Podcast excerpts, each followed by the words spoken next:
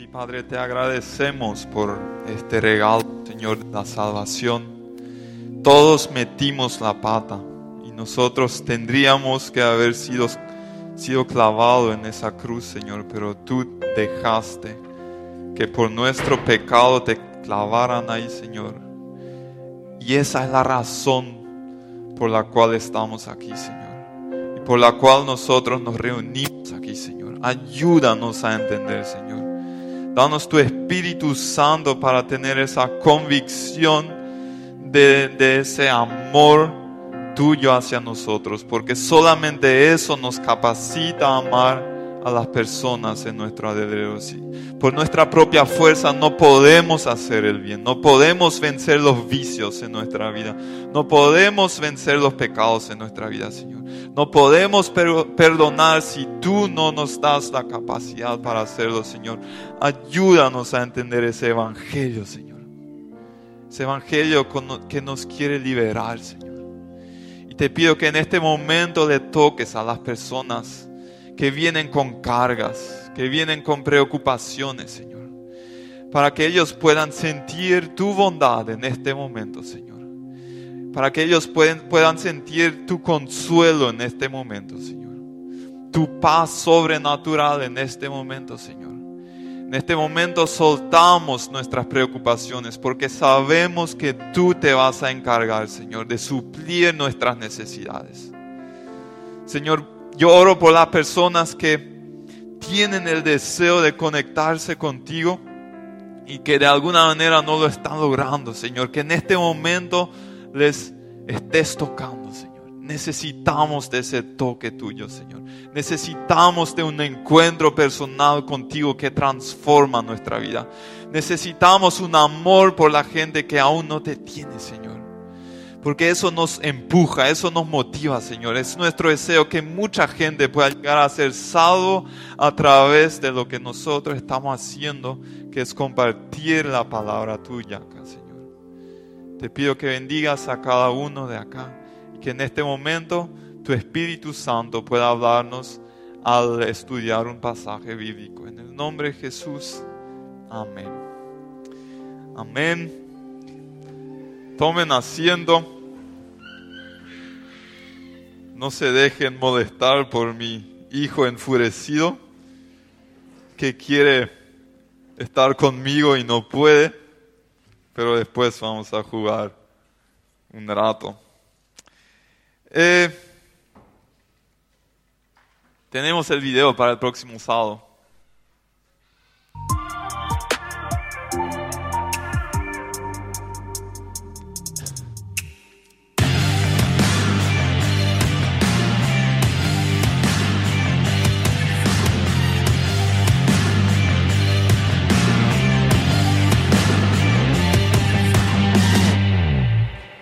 Próximo sábado tendremos un encuentro juvenil acá llamado Derribando Muros. Eso se va a hacer literalmente. Eh, más de eso no voy a decir ahora los planes que estamos teniendo. Eh, le, hemos invitado a Abraham, un gran misionero en todo sentido, y eh, él va a compartir su testimonio de vida. Él va a explicar el Evangelio. Queremos crear un espacio en el cual nuestro compañero de la facultad, del trabajo, nuestro vecino, se sienta bien y pueda eh, crecer un paso más en entender el plan que Dios tiene para ellos. Queremos hacer un llamado para entregar la vida a Cristo. Realmente estamos convencidos de que el poder de, Dios se, va a manifestar. Para eso estamos trabajando, para eso estamos orando. Y eh, al final de la predica hoy les voy a desafiar. ¿sí? A mí me gusta hacer eso. Yo sé que no a todos les gusta ser desafiados. Pero el tema es que si no aplicamos lo que sabemos, no sirve de nada. Por eso les voy a desafiar a aplicar eh, lo que hoy vamos a ver, comprometiéndose con dos cosas. Uno, invitar a dos personas para el próximo sábado y dos, orar durante la siguiente semana cada día por ellos, eh, para que acá puedan tener un encuentro transformador con Cristo.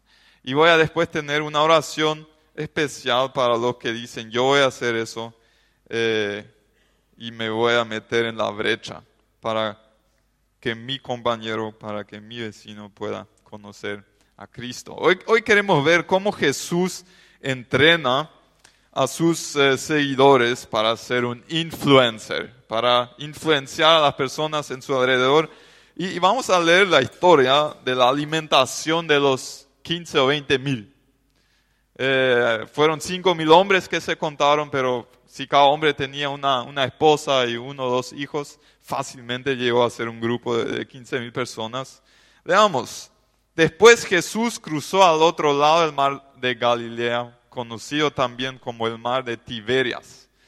Una gran multitud siempre lo seguía a todas partes porque veía las señales milagrosas que hacía cuando sanaba a los enfermos.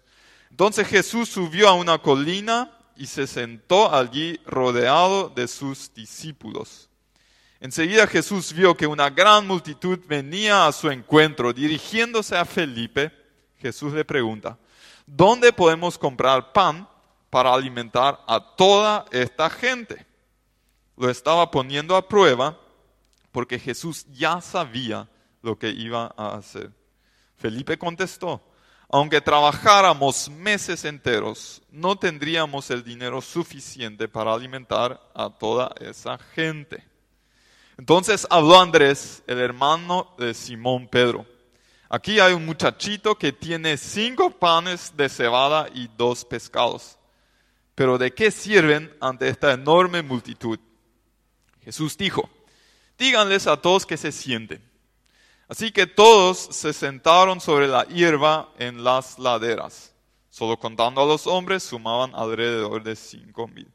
Luego Jesús tomó los panes, dio gracias a Dios y los distribuyó entre la gente Después hizo lo mismo con los pescados, y todos comieron cuanto quisieron. Una vez que quedaron satisfechos, Jesús les dijo a sus discípulos, ahora junten lo que sobró para que no se desperdicie nada. Entonces ellos juntaron las sobras y llenaron doce canastos con los restos que la multitud había dejado después de comer de los cinco panes de cebada. Acá quiero rescatar cuatro maneras de actuar de Jesús que una vez ahí, la primera aplicación fue para los doce discípulos suyos, pero que ahora la misma aplicación vale para nosotros, eh, para llegar y para crecer en ese proceso de ser influencers, de impactar realmente a las personas eh, en nuestro alrededor. El primero es Jesús nos desafía para probar nuestra fe. Es interesante que le hace una pregunta a Felipe. ¿sí? vio la gran multitud y, le, hace la pregunta a Felipe, ¿dónde podemos comprar pan para alimentar a toda esa gente? Y Jesús le ponía a prueba. No quería realmente un, consejo de parte de Felipe, sino lo que él quería era probar, a Felipe. ¿Por qué piensan ustedes que Jesús le, preguntó a Felipe por, por el pan? ¿Por qué pan Felipe? Pero había sido este Felipe, no tenía pan. Eh, en realidad Jesús le preguntó a Felipe que, porque él, vivía en esa zona donde ellos estaban. muy, cerca de ahí quedaba la ciudad Bethsaida y de ahí era Felipe y quería saber si por ahí había algún despensero que le podía vender pan para toda esa gente. ¿Sí? Tenemos que, ponernos en el lugar de esa historia. O sea, Jesús en realidad quería retirarse de la gente, de la multitud que le seguía. Él quería estar a solas con sus discípulos. Y por eso él, buscaba un lugar desértico. Sí, yo hoy cuando reflexioné acerca de ese tema, dije, che, Dios, acá estamos luchando siempre para que venga gente y estamos invitando a full. Y vos hasta cuando quieres retirarse, retirarte de la gente, te siguen y hay 15 o 20 mil personas. ¿Cómo está haciendo eso? Yo quiero tener un ministerio con ese impacto también. No me dio ninguna respuesta aquí. Así que seguimos en lo mismo. Eh, lo que sí estaban en ese lugar, Jesús, ¿qué, ¿qué quería probar en Felipe? ¿Qué es lo que quería probar Jesús? El texto no lo dice explícitamente, Pero yo creo que él quería probar si Felipe en su manera de buscar una solución, porque había mucha gente muy hambrienta que quería comer algo, si Felipe estaba considerando el factor sobrenatural en la respuesta. Entonces Felipe comienza a pensar y dice, si yo trabajaría 200 jornales, que es lo que dijo literalmente, literalmente, ni, sería suficiente. Si hacemos el cálculo acá en Paraguay, jornal hoy en día es 81 mil eh, guaraníes, 250 por ahí, 81 mil 250. Si calculamos por 200, supera los 16 millones guaraníes. Ese fue el cálculo que Felipe hizo y, y no va a ser suficiente. ¿Sí? O sea, acá Felipe no pudo pasar esa prueba, porque él él se manejaba completamente en lo humanamente posible. Saben que el próximo sábado nosotros mismos nos estamos desafiando si queremos lograr que gente que aún no conoce a Cristo, a través de lo que hacemos acá, conozca a Cristo. Porque cada vez cuando eso ocurre, cuando una persona llega a ver yo soy pecador y yo dependo y necesito del amor de Dios es un acto sobrenatural que tú y yo no podemos hacer. Tú, yo no puedo convencerte para que tú invites a tu compañero. Dios puede convencerte, pero yo puedo hacer mi parte. Y si no creo en la parte de Dios, en la parte sobrenatural, me va a ser mucho más difícil hacer mi parte humana. Después, un poco más tarde, voy a hablar un poquito más de eso. Lo que sí quiero mencionar acá, que si estamos yendo en nuestro camino con Jesús, necesitamos ejercitar nuestra mente en considerar el factor sobrenatural en lo que estamos haciendo. Y no solamente pensar en lo natural. Ustedes se acuerdan de la meta que nosotros nos, el objetivo que nos pusimos para este año en la iglesia, ¿sí? bautizar a 100 personas. ¿sí? Humanamente es completamente imposible. Y cuanto más tiempo pasa, menos posibilidad hay. ¿sí? Pero haber reconocido la manera de trabajar de Jesús y de desafiar y probar a sus discípulos, nosotros tomamos la decisión de poner metas inalcanzables humanamente.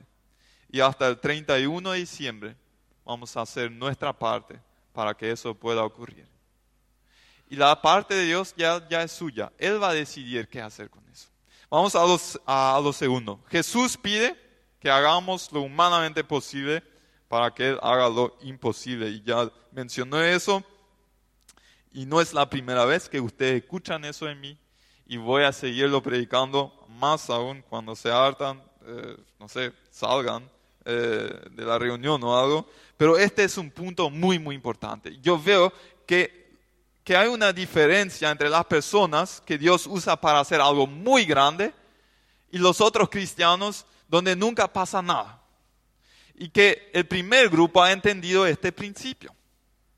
Y el segundo no, se mueve única y exclusivamente dentro del humanamente posible.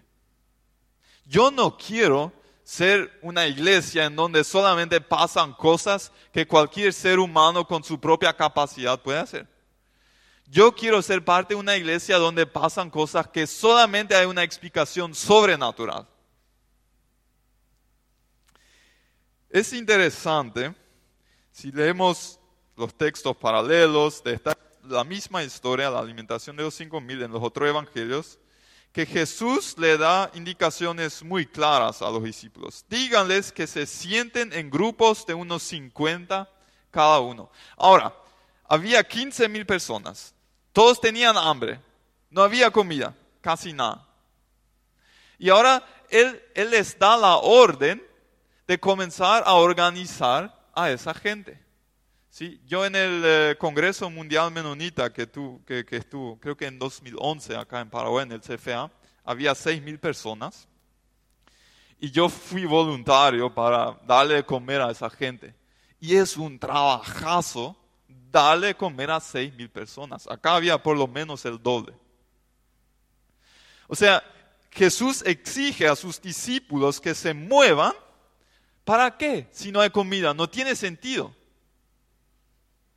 ¿Sí? Eso es un acto de fe. Si vos te mueves y te movilizas para impactar a la gente alrededor tuya y para invitar a otros para que vengan, aún no vas a tener la seguridad si va a pasar algo, si van a responder, si, si, si, si Dios les va a hablar. No sabes, todo eso no sabes. Pero si lo haces porque quieres ser obediente a Dios. Y porque confías que Dios va a hacer algo grande de lo poco que estás haciendo. Cuando Jesús dijo, denles ustedes de comer, aún no había comida. Y después viene, viene Andrés, que era otro discípulo, quizás deberíamos llamar ese pan Andrés, porque él sí trajo pan y Felipe no. Entonces habló Andrés al hermano, de, hermano de Simón Pedro. Aquí hay un muchachito que tiene cinco panes de cebada y dos pescados. Pero ¿de qué sirven ante esta enorme multitud? Quiero honrarle a este Andrés. Yo entiendo su última pregunta. ¿De qué sirven cinco panes, panes de cebada? había diferentes tipos de panes en aquel entonces. Y el pan de cebada era el pan de los pobres, era el pan barato, era el pan Felipe de hoy.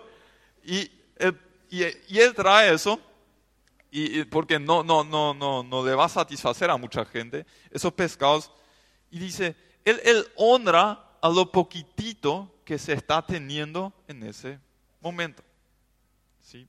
Siempre hay esos cristianos que quieren ser muy humildes y dicen, yo no, yo, yo no tengo, yo no soy bueno, yo no tengo la capacidad para hacer muchas cosas. Eh, si Dios te dio poco, Dios quiere multiplicarlo. Pero lo que tú tienes que hacer es soltar eso y darle eso para que Él pueda multiplicar. Si este muchachito se habría decidido a mantener ese pan, pescado para asegurar que él pueda comer, Jesús no lo hubiera multiplicado. Y hoy te quiero preguntar, ¿cuáles son los cinco panes y los dos pescados que tú tienes? Que quizás parecen insignificativos. ¿Cuáles son? ¿Qué es lo que tú puedes hacer ¿Cuáles son los contactos que tú tienes? ¿Tienes contacto con dos personas que aún no conocen a Cristo? Quizás para el próximo sábado estos son tus panes y tus pescados para invitarlos, para que Dios haga algo grande de lo chiquitito que le estás dando. Leí hace rato una historia de una niña de Estados Unidos que se llama Rachel que ella, en su escuela dominical en la, en la iglesia escuchó de que mucha gente en África se enferma y fallece por falta de agua pura. Entonces, ella tenía nueve años en el año 2011 y ella planificó su, eh, su cumpleaños, abrió una página web y le dijo a la gente, no me den regalos en mi cumple, denme plata en vez de los regalos. Yo quiero llegar a una meta de 300 dólares para enviar eso a África, para que la gente ahí pueda tener agua potable. Ella no llegó a los 300, llegó a 220. Era insignificante teniendo en cuenta la gran necesidad de los miles y millones de personas en África que no tienen agua. ¿Qué van a hacer 220 dólares? Una semana después de ese cumpleaños, ella tiene un accidente de tránsito. Y eh, a consecuencia de eso, ella fallece en el hospital. Entonces su pastor tomó esa página web y la reabrió, contando la historia de esa chica. Y dentro de em, pocos días, 10 mil personas donaron 400 mil dólares americanos. Eso ya salvó la vida de 20 mil personas y hasta hoy en día esa organización sigue, se ha favorecido a casi 40 mil personas en África y se ha donado 1.265.823 dólares. Eso comenzó con una niñita de nueve años que vio yo tengo cinco panes y dos pescados y puedo hacer algo con eso. Sí, a veces vemos las grandes organizaciones de caridad, las grandes empresas y, queremos tener esas cosas, lo que tienen esos grandes empresarios, pero todo lo que es grande, en algún momento fue pequeño cuando comenzó. Por eso hay que honrar los comienzos pequeños, porque Dios puede hacer algo grande de eso. A veces dejamos de hacer nuestra parte por miedo a que Dios no hará la suya. ¿sí? Ustedes no pueden convencer a sus compañeros para que vengan, pero ustedes pueden invitarles. Dios puede convencer. Bram, el próximo sábado, no puede convencer a, tu compañero eh, para que él entregue su vida a Cristo. Solamente Dios puede hacer eso. Pero Bram, Bram puede predicarle el Evangelio. Es, muy bueno y muy útil si sabemos diferenciar entre, entre, las cosas que yo puedo hacer y las cosas que solamente Dios puede hacer. Y, no frustrarme si Dios no responde como yo, no, como yo quería. Sino festejar si yo cumplí con mi parte, el resto le dejo a Dios. Vamos al tercero Jesús muestra que hay que suplir las necesidades físicas para llegar a las espirituales. Hay un detalle muy interesante acá. La multitud que le seguía a Jesús a todas partes, ¿por qué le seguían?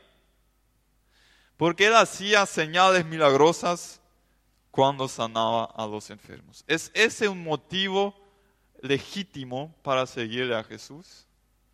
Yo creo que a largo plazo eh, si solamente le sigo a Jesús porque me sana o porque hace un milagro o porque hace un show y, expulsa a los demonios y me da gusto eh, observar esos espectáculos, a largo plazo eso no le va a mantener en la fe a nadie. Y si le, seguimos leyendo esa historia al final del capítulo 6 de Juan, vemos que mucha gente de estos que le seguían le abandonaron cuando vino la hora de verdad. Cuando Jesús comienza a explicar que seguirle tiene cierto costo, hay un grupo que ya no quiere seguirle. ¿sí? Cuando me beneficia, sí quiero hacerlo, pero cuando yo tengo que sacrificar algo, mejor me busco otro, otro jefe en mi vida y si ese jefe es egoísmo o mi orgullo, eh, mejor aún. Lo que quiero resaltar aquí, que Jesús no tenía miedo de darle a la gente lo que ellos querían para atraer a mucha gente con eso, porque eso le daba la oportunidad de predicarle a muchos. Si todos esos le seguirían comprometidamente por mucho tiempo, todavía no era una pregunta suya. A mí a veces, viste que a veces hay esos buenos hermanos que, son muy creyentes eh, y, muy buenos y nos preguntan, ¿por, qué las luces acá? ¿Es real? Porque parece un poco discoteca y, y, por qué eh, cosas así innecesarias como eh, acá hay millones en los instrumentos y en todo el equipamiento con la consola? ¿Por qué un, un teatro de repente? Saben que nosotros usamos esas cosas como gancho para que más gente venga y para que tengamos la oportunidad de predicar el Evangelio.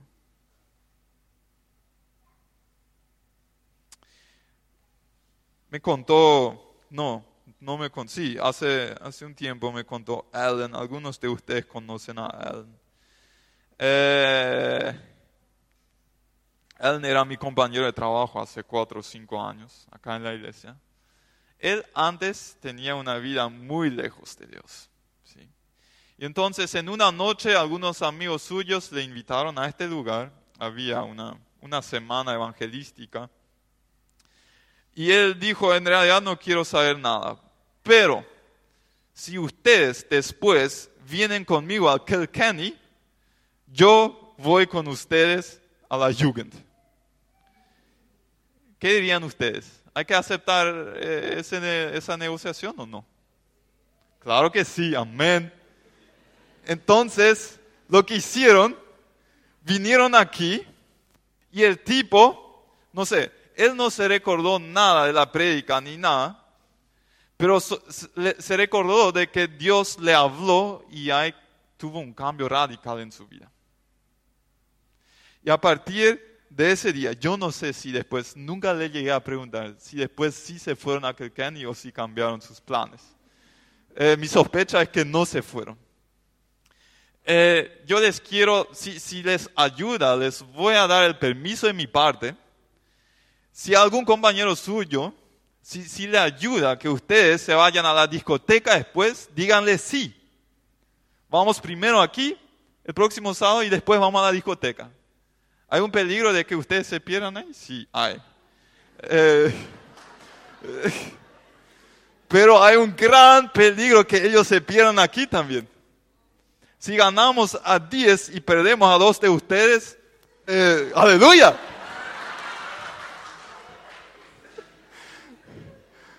¿No les parece? Lo, que quiero decir es, si, si la motivación no, no, no, no, parece muy santa de ellos. No, si no te dicen yo quiero venir porque quiero más de Dios. No, decide que hay lindas rubias acá y que vengan para escuchar el Evangelio. O que hay comida. Sí, el último sábado hablé con uno que me dijo, yo le dije, vení, vení en dos semanas. Y él dijo, si alguien me invita personalmente y si habrá comida después voy a estar. Sí, así literalmente me dijo díganles que hay buena comida, que, nos, que eh, Larisa, ¿ni? Eh, contanos cómo, eh, qué tipo de negociación hiciste con, necesitamos un, con tu, con, con algunos amigos tuyos. Ahí está. Hola. Sí. Em, hace, ¿se escucha?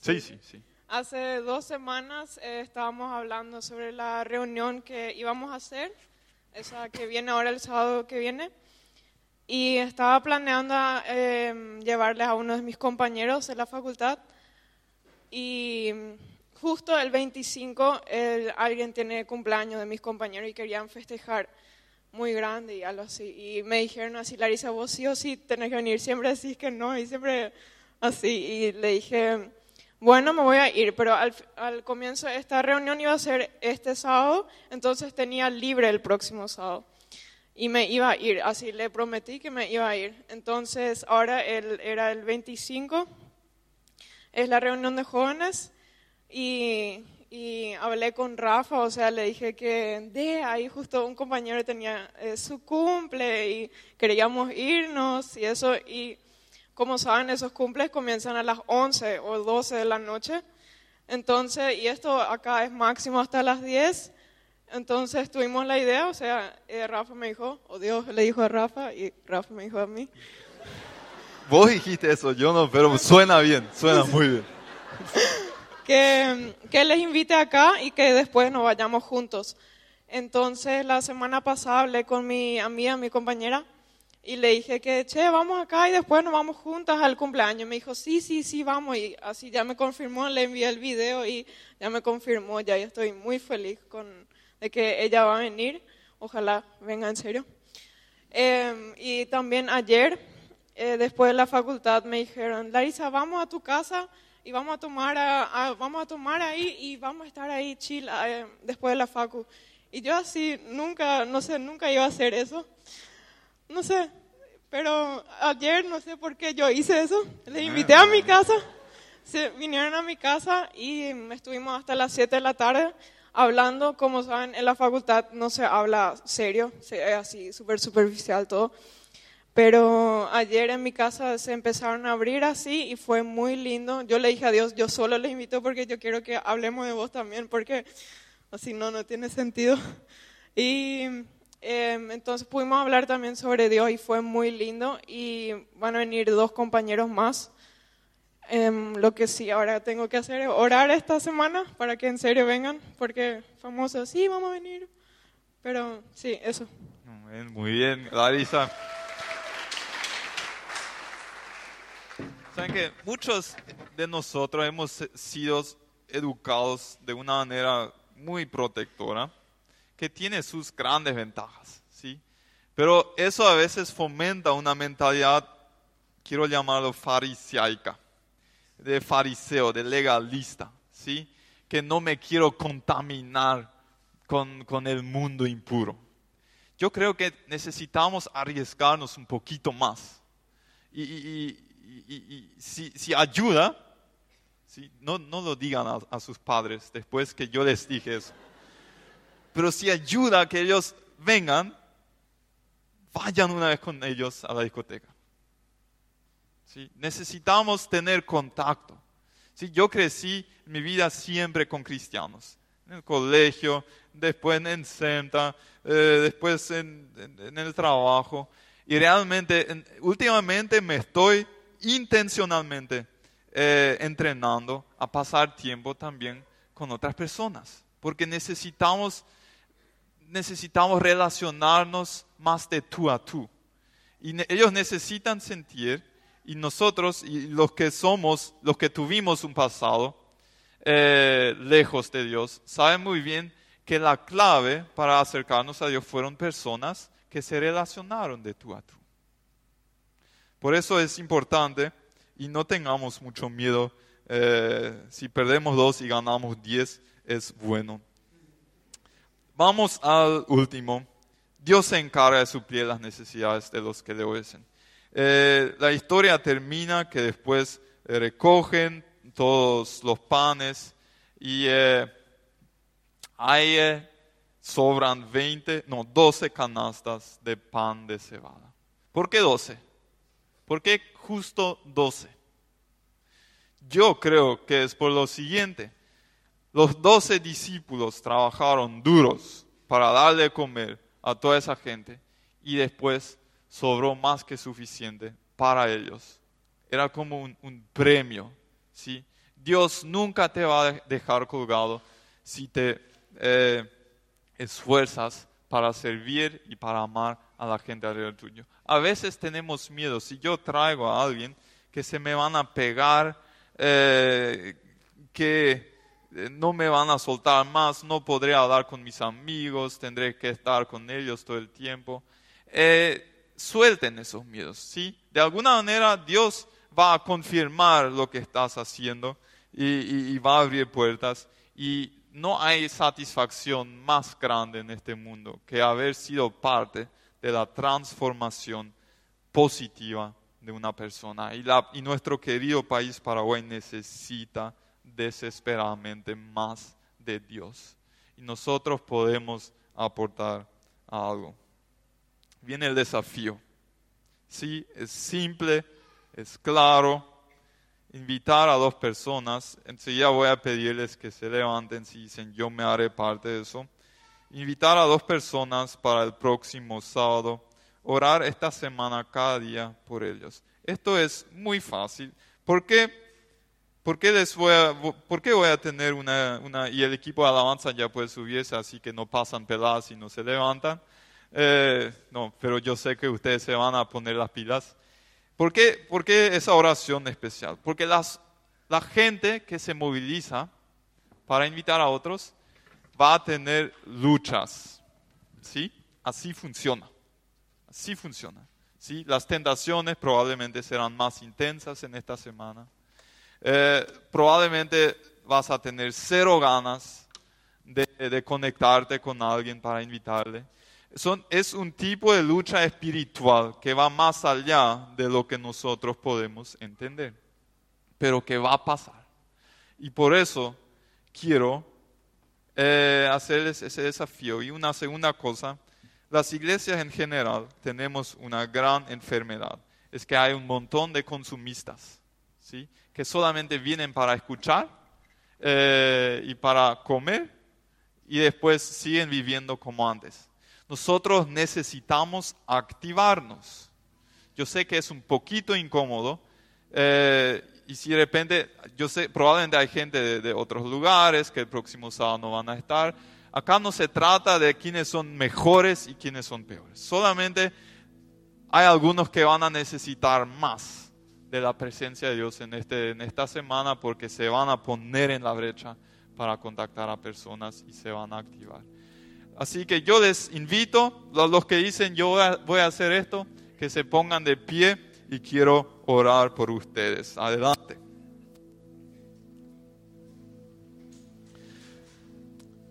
Padre Santo, tú estás viendo a estas personas que dicen yo quiero activarme.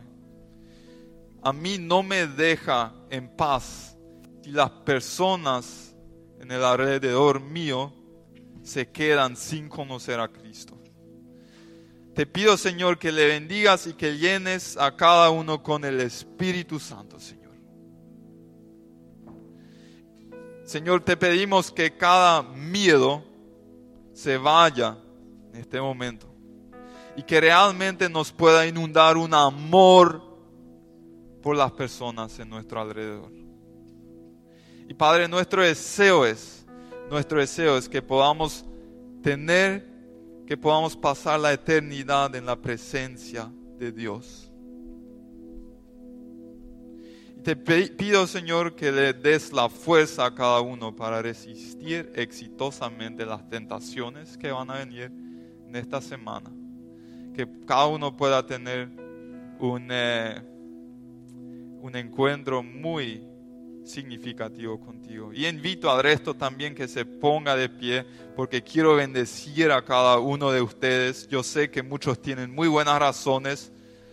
Eh, bendigo a cada una de las personas, también especialmente, Señor, a los que vinieron por primera vez en esta noche, Señor. Que puedan llevarse algo, Señor. Que puedas hablarles, Señor que puedas hacerles sentir que tú estás ahí en sus vidas preocupándote por sus necesidades, Señor. Y que siempre puedan pedirte ayuda, Señor.